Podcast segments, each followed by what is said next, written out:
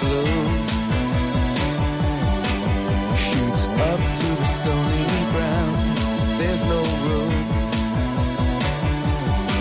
No space to rent in this town. You're out of luck. And the reason that you had to care, the traffic is stuck. And you're not moving Comienza en Radio María Sexto Continente. Con el obispo de San Sebastián, Monseñor José Ignacio Munilla.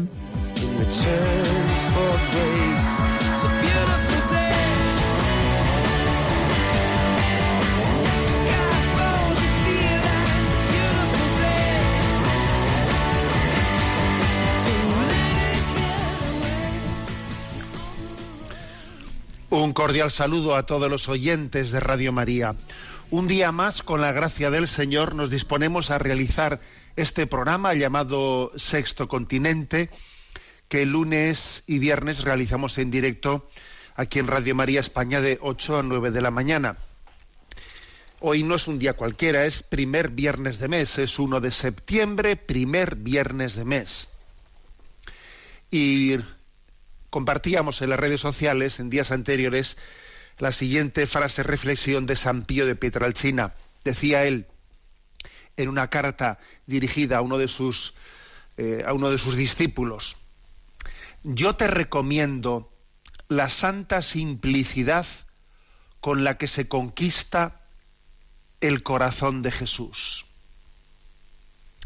Yo te recomiendo la santa simplicidad con la que se conquista el corazón de Jesús. Sí, Dios es sencillo. Somos nosotros los que hacemos complicada la vida. El amor de Dios es sencillo. Dios siendo infinito, inabarcable, al mismo tiempo es absolutamente sencillo. Y se concentra en un corazón. En un corazón humano cabe la grandeza infinita del amor de Dios. Cabe en un corazón humano. En el corazón de Jesús cabe. Está, y en él habita la plenitud de la divinidad. Entonces, para entrar en ese corazón, para participar en esa plenitud de Dios, hay que hacerse muy sencillo. Yo te recomiendo la santa simplicidad con la que se conquista el corazón de Jesús. Sí, la santa simplicidad que solamente pueden entender los enamorados de la cruz de Jesucristo.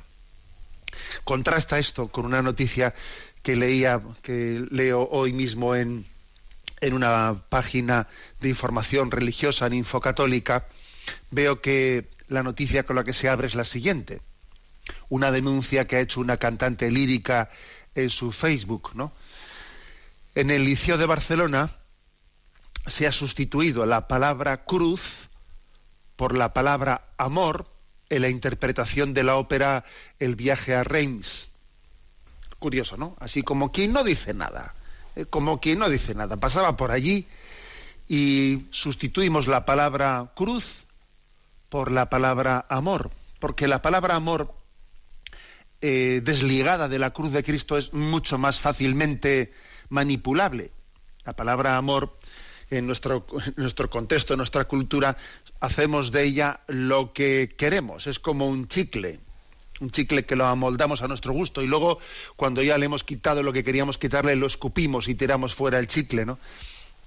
Es que cuando desligamos la palabra amor de la cruz de Jesucristo o del corazón de Jesús, estamos mostrando precisamente lo que es nuestra complejidad de pretender desligar el amor de Dios, que es tanto como matarlo.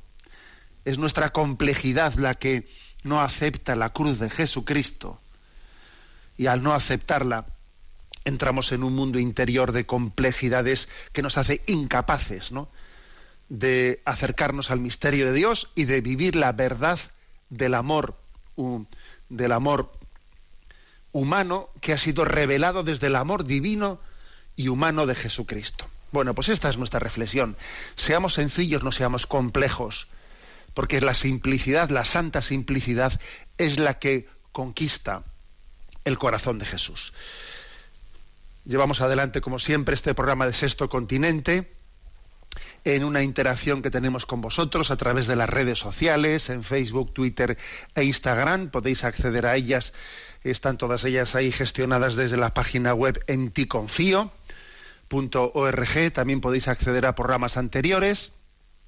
También esos programas anteriores de Sexto Continente cuelgan del podcast de Radio María.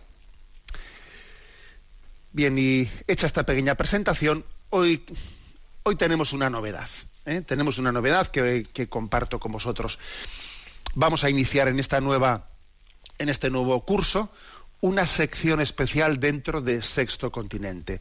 Una sección especial que hoy quiero presentar y si Dios quiere, pues en el programa ya próximo comenzaremos con el punto primero. ¿Qué sección es esa? que ocupará, pues no sé, pues una, unos minutos ¿eh? dentro de cada programa. Una sección que se va a llamar DOCAT. ¿Qué es el DOCAT? El DOCAT es un libro, un libro mm, editado por una editorial, Editorial Encuentro, que eh, recoge de una manera eh, sencilla lo que es la doctrina social de la Iglesia. Quizás la palabra DOCAT a muchos oyentes les suene por aquello del YUCAT. Sí, eh, son las dos, las dos iniciativas han nacido desde la misma inspiración. Igual que San Juan Pablo II dio a luz hace 25 años. Ojo, que son 25 el próximo mes de octubre, el próximo mes se van a cumplir 25 añitos de la promulgación del catecismo de la Iglesia Católica. Y después hizo, pues además después de haber dado esa gran obra, ¿no?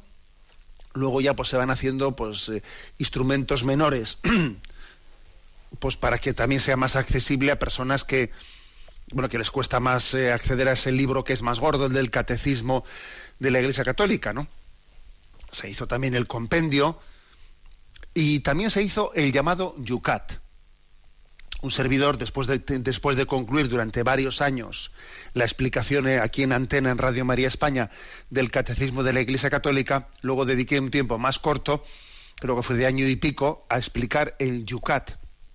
El Yucat es una versión eh, hecha, dirigida a los jóvenes, como una versión sintética y más pedagógica juvenil sobre el Catecismo de la Iglesia Católica. Tuvo un gran éxito, fue difundido en las Jornadas Mundiales de la Juventud.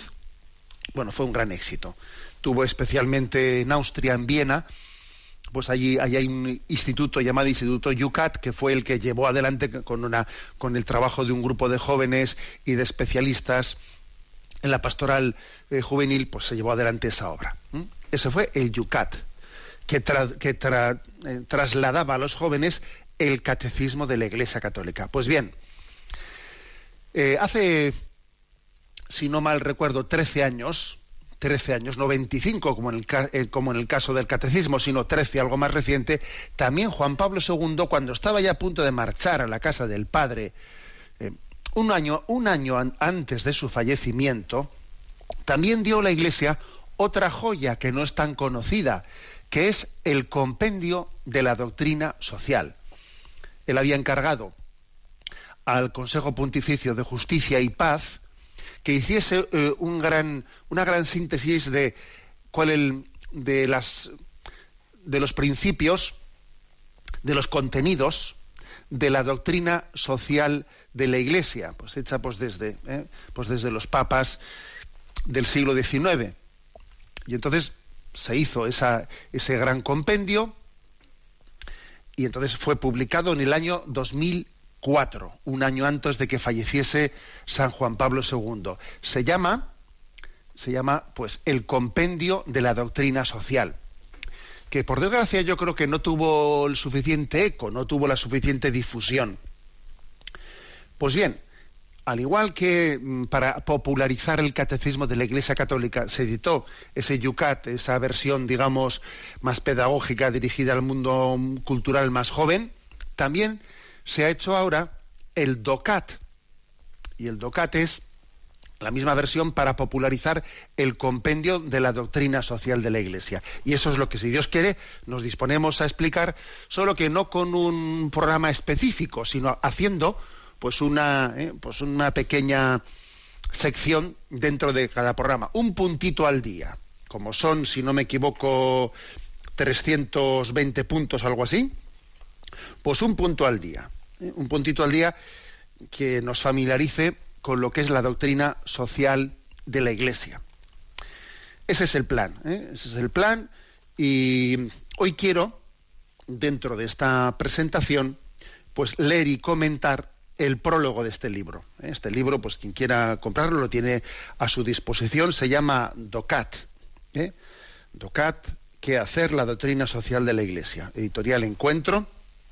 También existe, por cierto, un una, aplicación, una aplicación en el móvil eh, llamada DOCAT, que uno puede bajarse este DOCAT a la aplicación del móvil y desde él, bueno, pues también hacer un seguimiento de estos puntos que vamos aquí a explicar. ¿eh? Y digo que hay un prólogo del Papa Francisco que, nos presenta un poco este proyecto del DOCAT. Lo voy a leer e interrumpo de vez en cuando haciendo algunos, eh, algunos comentarios. Pero como estamos en este primer viernes de mes, comenzamos por escuchar esta canción, La puerta de tu corazón, del grupo Getsemaní. Y recuerdo la frase de San Pío de Petralcina con la que hemos abierto el programa de hoy. Yo te recomiendo la santa simplicidad con la que se conquista el corazón de Jesús. Escuchamos La puerta de tu corazón del grupo Getsemaní.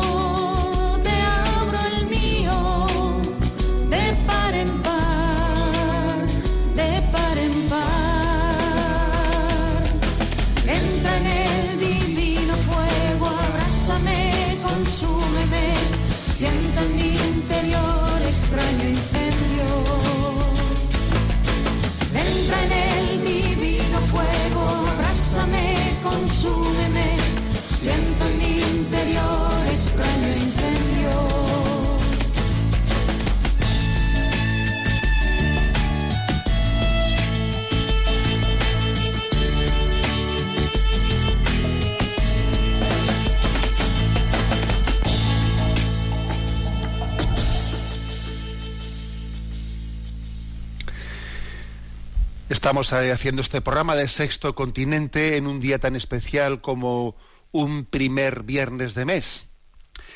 Y bajo esa evocación del amor de Dios revelado en Jesucristo, vamos a introducir, bueno, voy a hacer una lectura comentada del prólogo que el Papa Francisco escribió para la, para la edición de, del DOCAT del cual ya he hablado anteriormente, qué hacer la doctrina social de la Iglesia. Dice así este prólogo. Queridos jóvenes, mi predecesor, el Papa Benedicto XVI, puso en manos de ustedes un catecismo para jóvenes, el Yucat.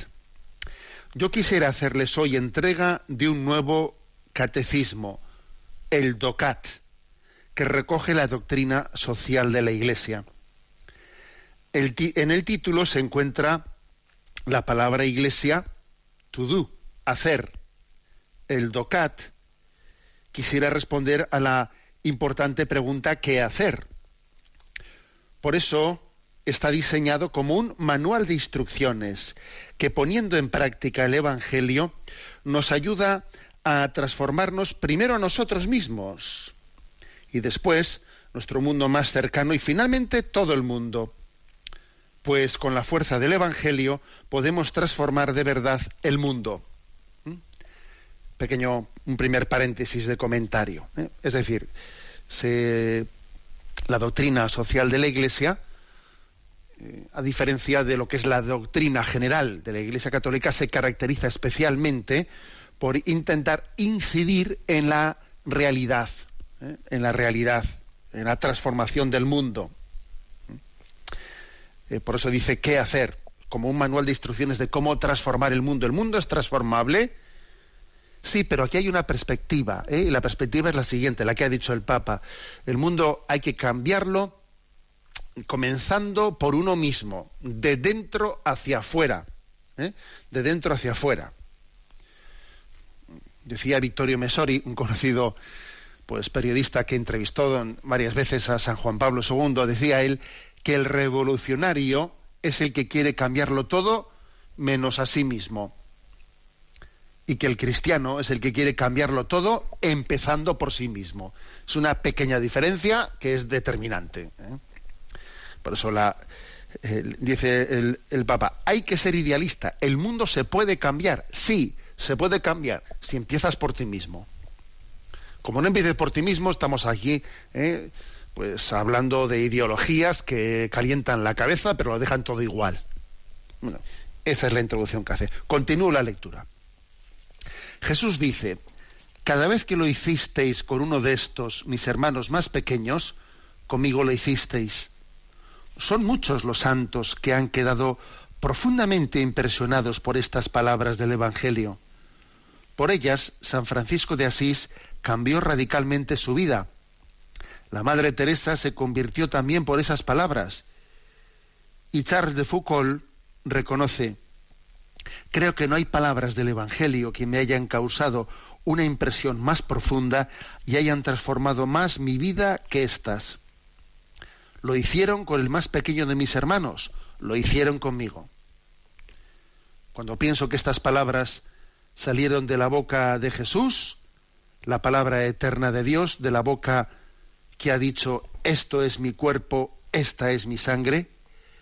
¿Con qué fuerza uno se siente impulsado a buscar y amar a Jesús en estos pequeños, estos pecadores, estos, estos pobres?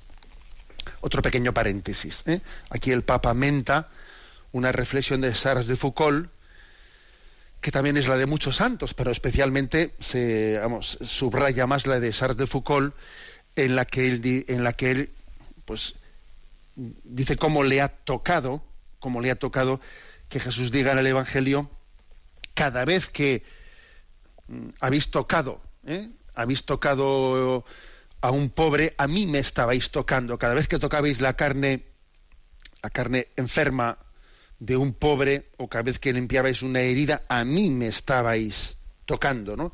Y luego, claro, Charles de Foucault le conmueve haber escuchado eso y luego ver cómo la Eucaristía Jesús dice, esto es mi cuerpo, esta es mi sangre. Y entonces claro, se da cuenta de que nuestro amor al prójimo es mucho más que filantropía, ¿eh? es mucho más que filantropía. Para, para, para alguien que conoce este Evangelio, eh, pues entender que el amor al prójimo, quedarse únicamente a nivel de filantrópico, de, de amor natural, es un sacrilegio. Porque los pobres son sagrados. Los pobres son Jesucristo.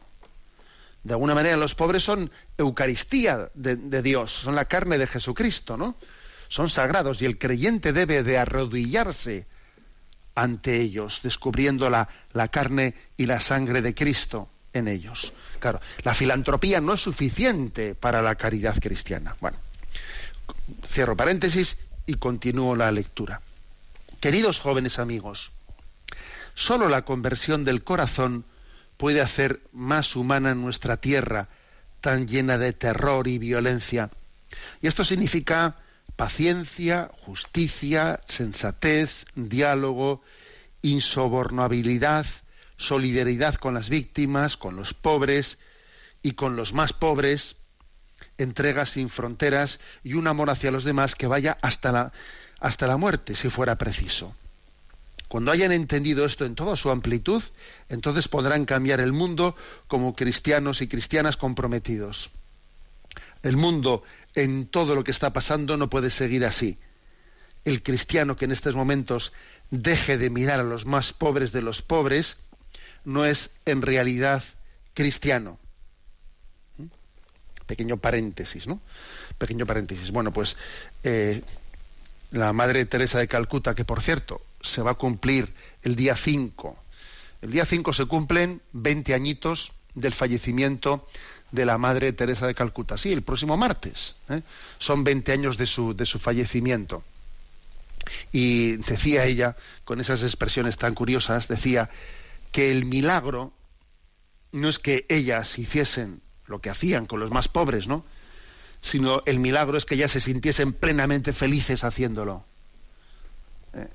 El milagro no es coger a los moribundos de, de Calcuta, sino que cogiéndolos viviesen la plenitud de la, de, la felicidad. Ese, es un milagro, ¿no? Que solamente se explica pues, por el hecho de que, el Espíritu Santo está presente y nos conforma eh, en el misterio del amor. ¿eh? Pues haciéndonos irreductibles en el compromiso, en el compromiso del amor. Continúo la lectura de este prólogo del DOCAT. ¿No podemos hacer algo más para que esa revolución del amor y la justicia se hagan realidad en muchas partes de este maltratado planeta? A muchos les puede ayudar la doctrina social de la Iglesia. Bajo la, acreditada, la, perdón, bajo la acreditada supervisión de los cardenales Christoph Schomburg y Reinhard Marx, todo un equipo de trabajo se ha puesto manos a la obra para llevar a los jóvenes del mundo entero el mensaje liberador de la doctrina social católica. En él han colaborado reconocidos científicos y también muchos jóvenes, jóvenes católicos de todo el mundo que han enviado sus mejores fotografías. Otros han asesorado a la hora de la redacción del texto y han contribuido con sus preguntas y sugerencias a hacerlo más comprensible. La doctrina social de la Iglesia llama a esto participación, colaboración. De esta manera el equipo ha aplicado ya directamente un, importante principio de la doctrina social. Por ello, el DOCAT es un grandioso manual para la acción cristiana. Bueno, pequeño comentario. El Papa subraya el hecho de que esta, pues esta obra del DOCAT pues no ha sido únicamente ¿no? pues, eh, pues un, una acción de la Iglesia magisterial de, de, copiar, ¿eh? o sea, extraer y, y poner en, en, otro formato distinto eh, la doctrina, el magisterio de la Iglesia, sino que también se ha hecho el esfuerzo pues, de que, a ver, esto a qué respuesta de los jóvenes se refiere, o sea, cómo eh, esta, esta doctrina social de la Iglesia, bajo qué pregunta de los jóvenes eh, pues eh, conecta con ellos, ¿no? Entonces eh, se ha buscado las preguntas de los jóvenes para que así se entienda cómo la doctrina social está respondiendo a esas preguntas. Se ha hecho un esfuerzo, digamos, de, participación. Dice, es un principio de la doctrina social de la Iglesia, ¿no? El principio de participación. Las cosas son mucho más santas cuando en ellas eh, sea, por ejemplo, pues en una, en una familia, comenzamos a hacer una, una, pequeña explicación aquí de un principio ya, ¿no? Es como si entrásemos ya en materia. Pero bueno, lo dejamos para otro día, pero el principio de, de, participación lo que viene a decir es que una cosa es mucho más plena, mucho más santa, cuando en ella han participado todos, que no únicamente, pues eso, si una familia el padre dicta algo y, los demás, pues por principio, ¿no? Pues por, principio de obediencia lo tienen que acatar, pero vamos, no han participado en ello eh, activamente. La participación activa siempre, ¿eh? siempre hace que la plenitud, que, la santidad sea superior. ¿eh? La conversión al Dios de Jesucristo, al Dios hecho hombre, requiere que el hombre moderno sepa ver su libertad como participación de la libertad de Dios, que se afirma en la verdad y en el bien, de manera que la ley no se percibe como una merma de la libertad, sino como una liberación y consumación ¿no? en la libertad de Cristo. O sea que uno participa y se da cuenta de que no es meramente pasivo, sino que también es activo ¿eh? en esa realidad que está, en la que está tomando parte. Bien, continúo la lectura del prólogo.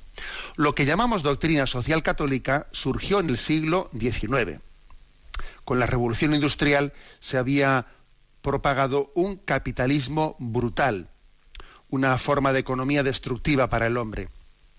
Las grandes industrias sin conciencia obligaron a la población empobrecida del mundo a trabajar por sueldos miserables en minas o en fábricas cubiertas de hollín los niños que dejaron de ver la luz del sol fueron enviados bajo tierra como esclavos para arrastrar los carros del carbón.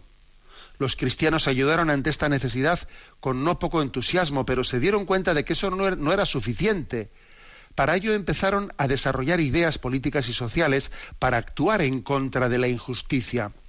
Pero el auténtico documento fundacional de la doctrina social católica sigue siendo la Carta encíclica Rerum Novarum, sobre los que en aquel entonces se conocía como los nuevos problemas sociales, que el Papa León XIII publicó en 1891.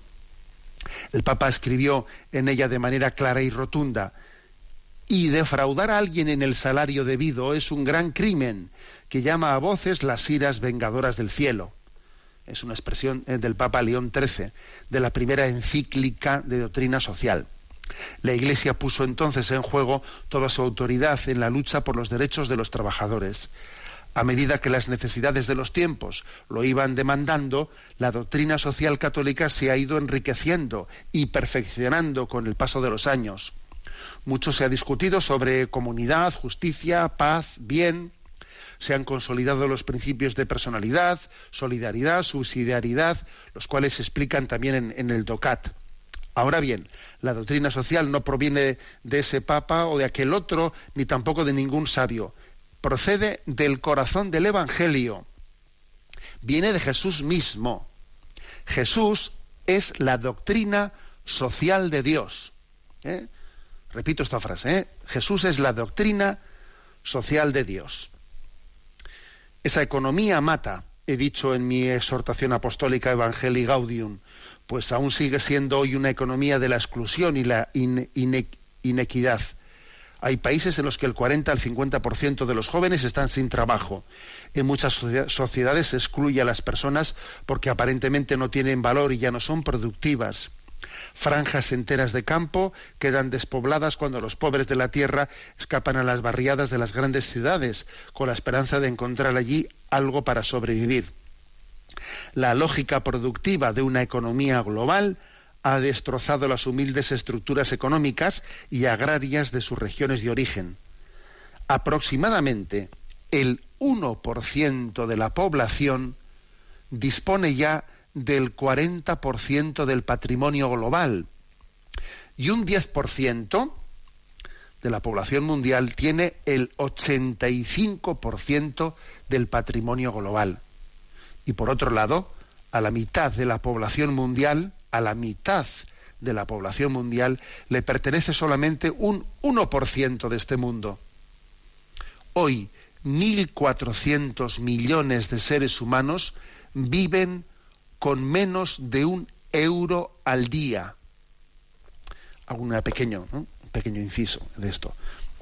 De todo esto, ¿no? Hablaremos en la doctrina social de la Iglesia, de todo esto. Pero como veis, aquí mm, el Papa pone el acento de decir, bueno, la doctrina social se ha desarrollado, ¿no? En los últimos dos siglos, en los últimos dos siglos, pues en la medida en que la, en que la Iglesia ha hecho el esfuerzo de iluminar la realidad social desde el Evangelio, ¿eh? Pero también denunciando, ¿eh? denunciando esas, esas estructuras de, injusticia, ¿no? Decía un conocido obispo, un, conocido obispo Helder Cámara, eh, brasileño, decía él, si le doy de comer a los pobres, me dicen que soy un santo. Pero si pregunto por qué los pobres pasan hambre y están tan mal, me dicen que soy comunista. ¿Eh?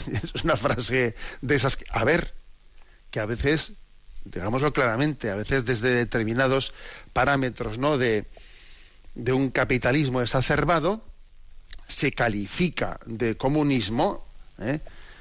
pues de, una manera absolutamente injusta la denuncia profética de la Iglesia a las injusticias sociales. ¿eh?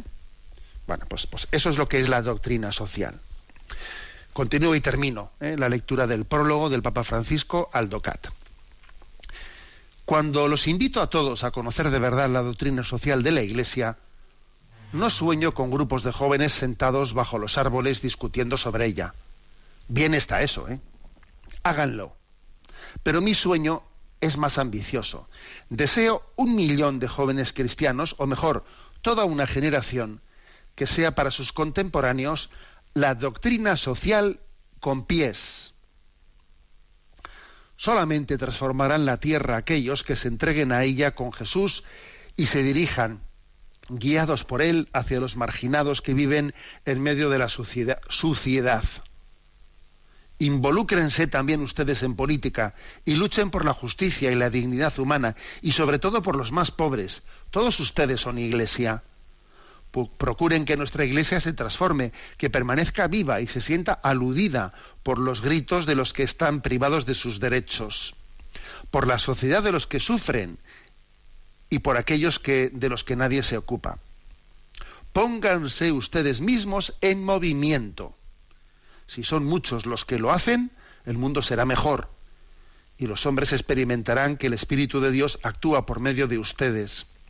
Y así serán como antorchas que alumbren y hagan más claro a estos hombres el camino hacia Dios, hacia Dios.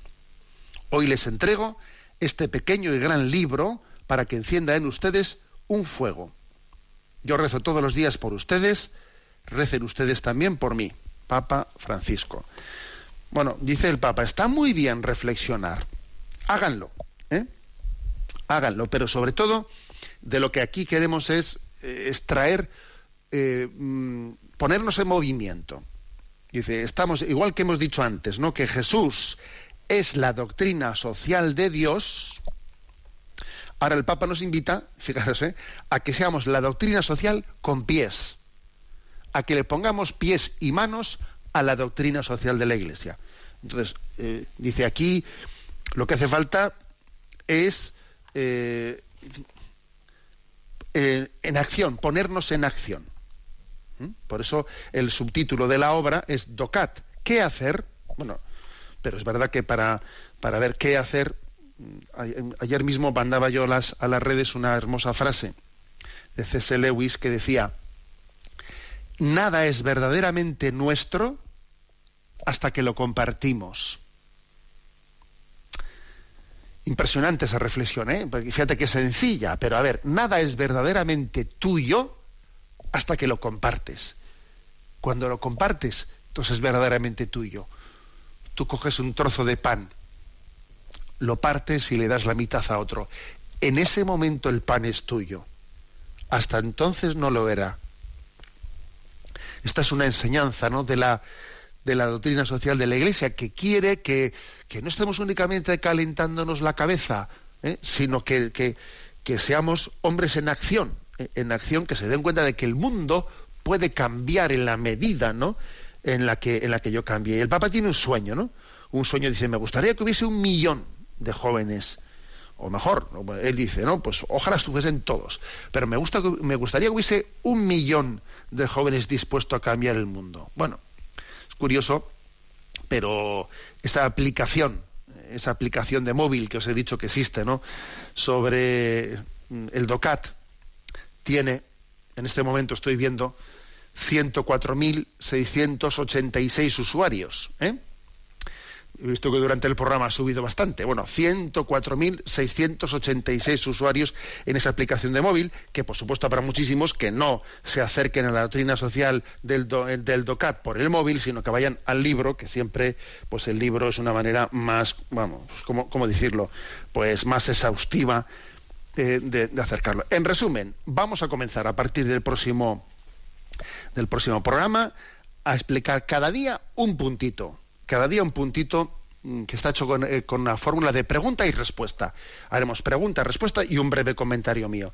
Lo haremos de una manera breve. ¿eh? Y una cosa, al concluir el programa, al igual que, que todos los programas de Sexto Continente quedan eh, guardados tanto en el podcast de Radio María como en el canal de iVox de un servidor llamado Sexto Continente, que está accesible desde la página web enticonfío.org, también haremos lo siguiente. Yo extraeré esa parte, esa sección del comentario del DOCAT, de manera que en ese canal de iVox eh, crearé, eh, he, he, creado ya, hemos creado ya una sección que se llama DOCAT, y allí día a día, bueno, programa a programa, mejor dicho, se pondrá el punto. Punto primero, tal, punto segundo, tal, y ahí estará grabado el comentario de cada punto del DOCAT. ¿Para qué? Pues bueno, pues uno, el que esté estudiando el DOCAT o grupos que lo estudien puedan acceder al comentario de cada uno de los puntos. ¿eh?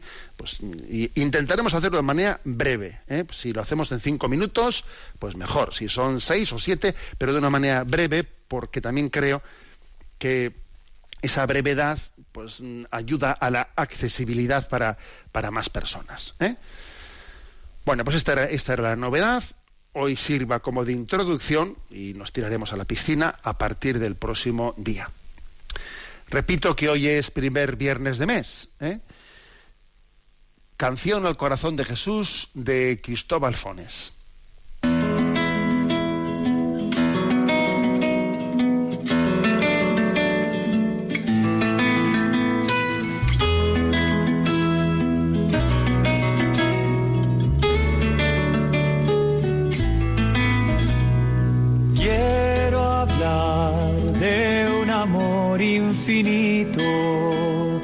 Que se vuelve niño frágil, amor de hombre humillado.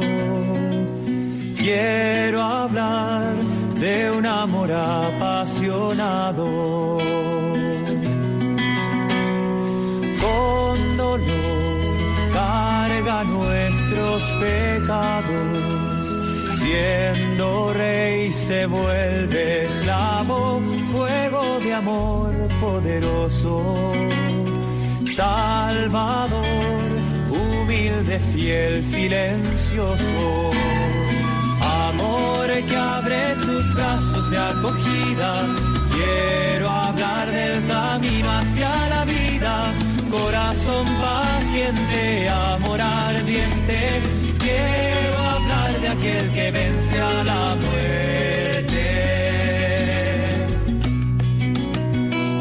Quiero hablar de un amor generoso que hace y calla amor a todos, buscándonos todo el tiempo, esperando la respuesta, el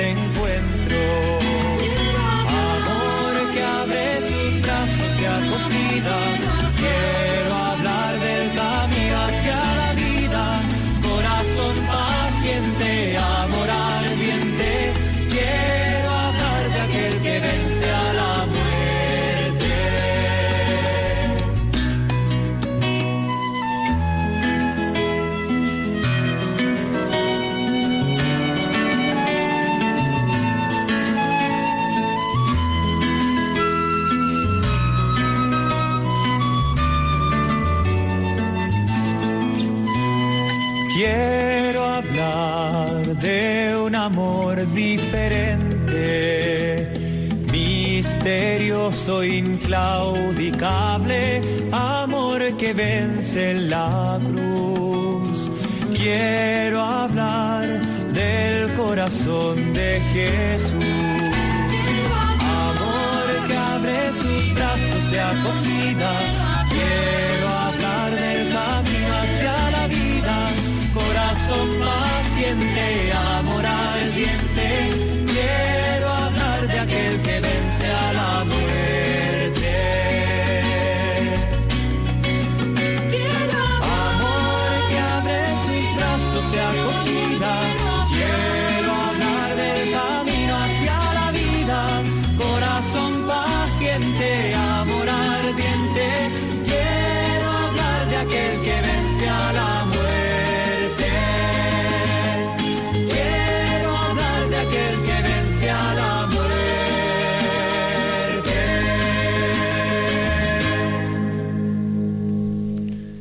Quiero hablar de aquel que vence a la muerte. Nosotros que Jesucristo, nosotros que su sagrado corazón. En, la página web Catholic Link, de la cual una vez ya os he hablado, antes de ayer, pues publicaba un escri- escrito por Luisa Restrepo, diez hermosas, una recopilación de diez frases, diez hermosas frases de santos que amaron al Sagrado Corazón de Jesús, ¿eh? que las voy a mentar y con un breve comentario. En este día del primer viernes de mes. La primera, de Santa Margarita María de Alacoque. Sabéis que es la santa a la que el corazón de Jesús le hizo las revelaciones. Bien, en el siglo XVII. Dice así, a pesar de toda oposición, este divino corazón eventualmente triunfará. Dichosos los que han sido instrumento para establecer su reinado. Es decir, hay una, una confianza diciendo, esto tendrá muchas vueltas. ¿eh? O sea, esto no va a ser, tendrá muchas oposiciones. Aquí va a haber muchas idas y vueltas. En ocasiones parecerá que el mal está triunfando. A veces uno dirá, vamos, vamos para adelante o vamos para detrás. ¿El reino de Dios está creciendo o el reino de Dios está de retirada? ¿Cómo es esto? Bueno, todo esto parecerá así, pero dice, al final ese corazón divino va a triunfar. Dice, tú más que constituirte en evaluador de si esto va bien o esto va mal, que a veces nosotros somos, ¿no? Pues muy dados a, ser profetas agoreros, de decir esto va fatal, esto va fatal, y se nos van las fuerzas diciendo lo mal que va la cosa. Y dice, tú, dichosos los que hayan sido instrumento para que el corazón de Jesús triunfe y que establezca su reinado. Tú quéjate menos y ofrécete como instrumento para esa victoria. ¿Eh? Esa es la primera frase ofrecida. La segunda, de San Claudio de la Colombier, dice, Sagrado Corazón de Jesús, enséñame a olvidarme enteramente de mí, ya que este es el único camino para entrar en ti. Es una petición, ¿eh? una petición, que Dios nos dé la enseñanza, la sabiduría del olvido de nosotros mismos, que es un gran milagro, fijaros, es un gran milagro el del olvido de nosotros mismos, ¿no? Porque tenemos un apego, ¿eh? pues un apego eh, de nuestro amor propio, etcétera, que es el que es el motivo principal de sufrimiento. ¿Por qué sufrimos tanto en esta vida? Por el amor propio que tenemos y porque no tenemos ese, eh, no hemos alcanzado ese don que Dios nos quiere dar, no lo hemos alcanzado del olvido de nosotros mismos. Entonces, claro, sufrimos un montón. Pero el sufrimiento, lo, el sufrimiento consiste precisamente en eso, en pretender poseer, en pretender tener, en pretender que las cosas sean como yo las he pensado, ¿no? Entonces dice, dice esta petición de San Claudio de la Colombia, Señor, dame la gracia del olvido de mí mismo, ¿no? Que es la única manera de entrar en ti. ¿Le hemos pedido esto a Dios? ¿A Dios le pido yo esto o le pido únicamente que las cosas salgan como yo quiero, que salgan como yo quiero? A ver, ¿yo le he pedido al Señor la gracia del olvido de mí mismo? Tercera reflexión de San José María Escriba. ¿Valen tanto los hombres su vida y su felicidad que el mismo Hijo de Dios se entrega para redimirlos, para limpiarlos, para elevarlos? ¿Quién no amará su corazón tan herido? preguntaba ante eso un alma contemplativa y seguía preguntando, ¿quién no devolverá amor por amor? ¿Quién no abrazará un corazón tan puro? Esta expresión ¿no? de San José María Escriba y otras expresiones similares de los santos nos, a los que no somos santos nos tienen que interpelar de, de cómo yo no me siento, mm, o sea, cómo no me siento tocado por el amor de Dios. Si Dios es así, si, si eh, la obra, la redención de Dios es una declaración de amor tan así, ¿cómo eso no me mueve más a mí? ¿Cómo es posible que yo no me sienta arrastrado suficientemente, ¿no? por ese ejemplo del amor de Dios? Si así Dios te ha amado, ¿cómo en ti no hay una respuesta más contundente? No es los santos lo dicen, oye, como sorprendidos, como diciendo, es que no me lo explico. No me lo explico cómo ante el amor de Dios no hay una respuesta ¿eh? pues, pues, pues coherente por parte del hombre, ¿no? Lo cual quiere decir esa especie de pregunta sorpresa que hacen, lo, que hacen muchos santos, ¿no? Es, eh, es poner el dedo en la clave. Es decir, la clave está en que yo me, me mueva el amor de Dios, que me mueva, que lo peor que puede ocurrir es que yo sea testigo impasible, impasible del amor de Dios, ¿no? Luego, yo creo que eh, esto, esta especie de petición que hace aquí San José María Escriba, lo que se está, lo que se debe de traducir es en un conocimiento interno del amor de Dios que me mueva la vida, que yo no sea un, ¿eh? pues uno que va a ver el cine, no, sino que me mueva la vida. Lo de ver el cine me refiero a lo de ser, ¿eh? contemplar una cosa en la pantalla que no, que, no pasa dentro de mí, sino que pasa afuera. Cuarta expresión del Papa Francisco. El corazón de Jesús es el símbolo por excelencia de la misericordia de Dios. Pero no es un símbolo imaginario, es un símbolo real que representa el centro, la fuente de la que ha brotado la salvación para la entera humanidad. ¿Mm? nosotros estamos acostumbrados a los símbolos. ¿Eh? pues eso, pues eh, cualquier iniciativa, eh, las jornadas, no sé qué, venga, vamos a hacer aquí pues, un logo, un logotipo. Pues eso. A ver, el corazón de Jesús no es un logotipo. No es un logotipo, no es un símbolo. Dice, bueno, símbolo sí, dice él, pero real. Real. Esto es un logotipo.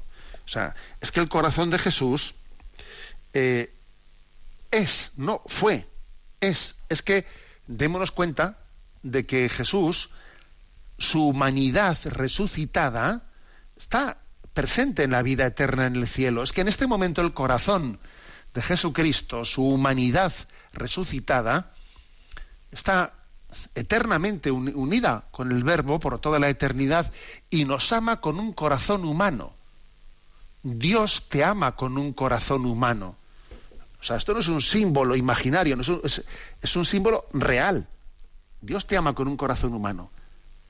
Palpita el corazón resucitado de Jesucristo. Siguiente frase que, que comentamos. ¿eh? Del Papa León, León XIII. Dice así, en el Sagrado Corazón está el símbolo y la, imagen expresa del amor infinito de Jesucristo que nos mueve a amarlo en correspondencia. ¿Mm? Bueno, está dicho obviamente, ¿no? En el, en, en el resumen anterior, pero subrayando esto, es decir, el Evangelio, el Evangelio se puede perfectamente, esa declaración de que Dios es amor, de que Dios es amor y de que Dios me ama a mí personalmente y Dios me conoce, tiene una visualización mm, insuperable en la imagen del corazón de Jesucristo.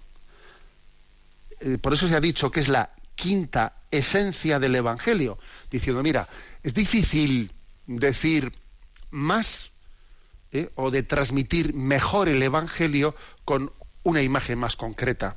¿Eh? Yo creo que la, imagen de la cruz de la cruz y la imagen del corazón de Jesús, esas dos imágenes, la imagen de la cruz y la imagen del corazón, son las imágenes más perfectas para transmitir lo que es la quinta esencia del Evangelio. Siguiente frase elegida ¿eh? en este artículo de Catholic Link sobre diez frases sobre el Sagrado Corazón de Jesús. Otra de Santa Margarita María de Alacoque. Este divino corazón es pura dulzura, humildad y paciencia. Por lo tanto, debemos esperar. Él sabe cuándo, cuándo actuar. Bueno, breve comentario. El corazón de Jesús tiene la capacidad, tiene el don de conjugar dos cosas que nosotros a veces, eh, por nuestro amor propio, solemos, solemos verlas contrapuestas, que es el celo ardiente y la paciencia. En nosotros lo del celo ardiente y la paciencia es un matrimonio que se lleva mal. ¿eh? Y sin embargo en Jesús el celo ardiente y la paciencia son una sola cosa. ¿eh? Entonces, pues tenemos que pedir ese don. Que mi celo se traduzca en paciencia. Y que, y que mi paciencia tenga su, eh, su, origen en el celo, no en la indolencia. Porque a veces algunos confunden paciencia con indolencia. Y otros confunden celo apostólico con amor propio. Y no, no, señor. El celo ardiente y la paciencia tienen que ser una sola cosa, como son en el corazón de Jesucristo. Todo lo demás es un, es un engaño. ¿eh? Por eso repito la palabra, repito la expresión. Este divino corazón es pura dulzura, humildad y paciencia. Por lo tanto, debemos esperar. Él sabe cómo actuar. Bueno, pues como veis, siguiente expresión, San Juan Pablo II dice así. Junto al corazón de Cristo, el corazón del hombre aprende a conocer el sentido verdadero y único de su vida y de su destino, a comprender el valor de una vida auténtica, auténticamente cristiana, a evitar ciertas perversiones del corazón humano, a unir el amor filial hacia Dios con el amor al prójimo. O dicho de otra manera, ¿eh? El amor divino es la escuela del amor humano es que nosotros no únicamente nos dedicamos a, eh, a, contemplar, ay, corazón de Jesús, corazón de Jesús, ¿cómo es tu amor? No, no. El amor divino es la escuela del amor humano. Por eso dice que nos ayuda a, a evitar ciertas perversiones del corazón humano. Sí, pues porque lo de amor ¿eh? Es muy. Fijaros lo que la noticia que, que os he dado de, de, vamos, esa que aparece en la portada de, Infocatólica, en esa denuncia que ha hecho esa cantante lírica de que en el Liceo de Barcelona, la interpretación de la ópera del El viaje a Reims, bueno, pues han cogido así como quien no dice nada y han sustituido la palabra cruz de la ópera, ¿eh? de esa interpretación, por la palabra amor. ¿Por qué? Pues porque la palabra amor es mucho más manipulable mucho más manipulable. Entonces, pues eso, pues es precisamente contra esa perversión de la manipulación de la palabra amor, el corazón de Jesús, pues es una, una imagen pues nítida, eh, nítida. Pío XII, en su encíclica Aurietis Aquas, dice esta otra expresión. Innumerables son, en efecto, las riquezas celestiales que el culto tributado al Sagrado Corazón infunde en las almas las purifica, las llena de consuelos sobrenaturales y las mueve a alcanzar las virtudes todas. ¿qué, genera en nosotros? ¿no? ¿Qué, genera en nosotros el corazón de Jesús? Pues a ver, pues una purificación, iluminación ¿eh? y unión con Dios. O sea, es decir, eh, en la tradición en la tradición de la, mm, de la teología espiritual se dice que la santificación tiene estas tres vías, ¿no? La vía purificativa, la vía iluminativa y la vía unitiva. Nos purificamos, lo cual me permite, si me quitan, si me quitan las nubes, ¿eh? pues me permiten ver el sol, me iluminan, y si el sol me calienta, me permite unirme a Dios. ¿eh? Es ese camino. Siguiente expresión de la Madre Teresa de Calcuta. De sangre soy albanesa, de ciudadanía india. En lo referente a la fe, soy una monja católica. Por mi vocación pertenezco al mundo. En lo que se refiere a mi corazón, pertenezco totalmente al corazón de Jesús. Este es el carnet de identidad de esta mujer. Mira, yo de sangre soy albanesa, de ciudadanía india, eh, soy una monja católica, pertenezco al mundo, pero yo soy ser, ser, soy del corazón de Jesús. Que si quieres, ¿eh? que si quieres te lo digo más claro. Hagámonos cada uno, quedémonos con esta expresión. Y por último, ¿eh? otra, otra expresión más de Santa Margarita María de Alacoc.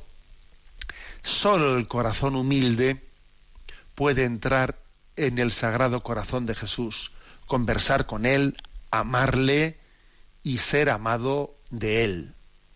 O sea que vamos a pedir una cosa, si solo el corazón humilde es capaz de entrar en el corazón de Jesús, conversar con Él, amarle y ser amado por Él, pues entonces, ¿qué vamos a hacer? Pues en este primer viernes de mes, después de haber leído estas diez frases de santos o de hombres de Dios que han amado el corazón de Jesús, eh, pues después de haberlo escuchado, pues decir, Señor, dame mucha humildad para poder participar de los tesoros del corazón de Jesús. Sagrado corazón de Jesús, en vos confío. Sagrado corazón de Jesús, en ti confío. Sagrado corazón de Jesús, cuida de todos nosotros, introdúcenos dentro de ti. La bendición de Dios Todopoderoso, Padre, Hijo y Espíritu Santo descienda sobre vosotros. Alabado sea Jesucristo.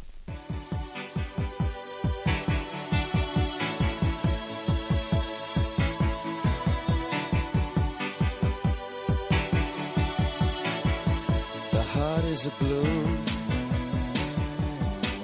shoots up through the stony ground. There's no room, no space to rent in this town. You're out of luck. And the reason that you had to care, the traffic is stuck.